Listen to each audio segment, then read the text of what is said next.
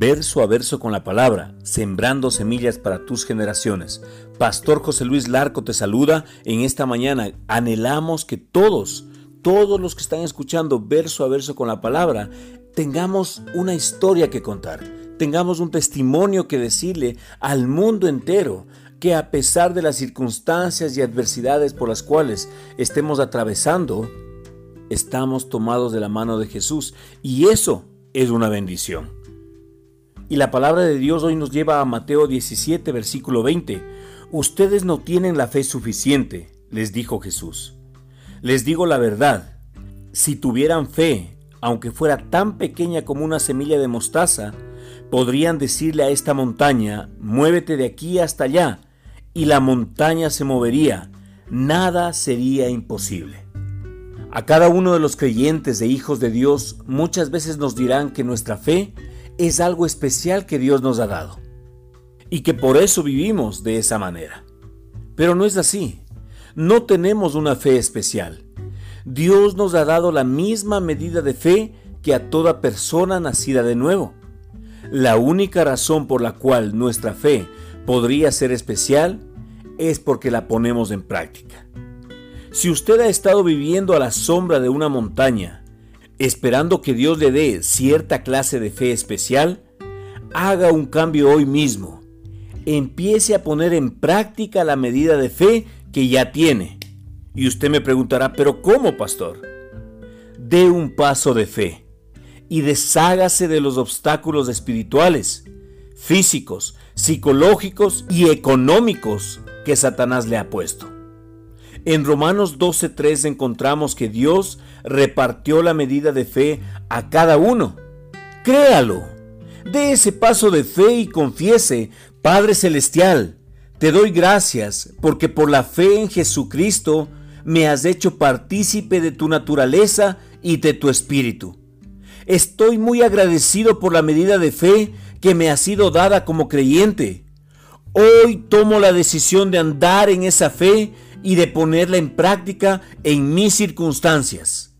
Me comprometo a vivir según la fe que mueve montañas, pues sé que sin fe es imposible agradar al Señor. Eso lo podemos nosotros encontrar en Hebreos 11:6. Al sembrar esta semilla de fe y regarla con tu palabra, confío en que crecerá y moverá montañas en mi vida y en la vida de las personas por quienes estoy intercediendo. Gracias Padre, porque al hacer esto, nada me será imposible. En el nombre de Jesucristo.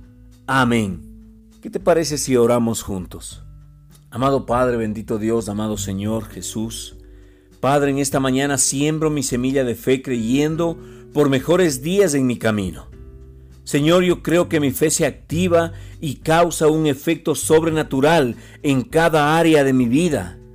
Señor, mi semilla de fe por mi familia, por mi trabajo, por mis hijos, por mi futuro, por mi negocio, por mi empresa, por mi país, Señor. Yo siembro mi semilla de fe.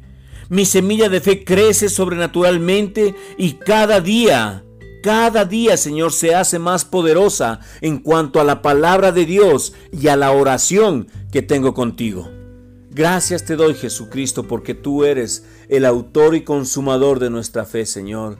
Tu palabra dice, Señor, que sin fe es imposible agradarte, Señor.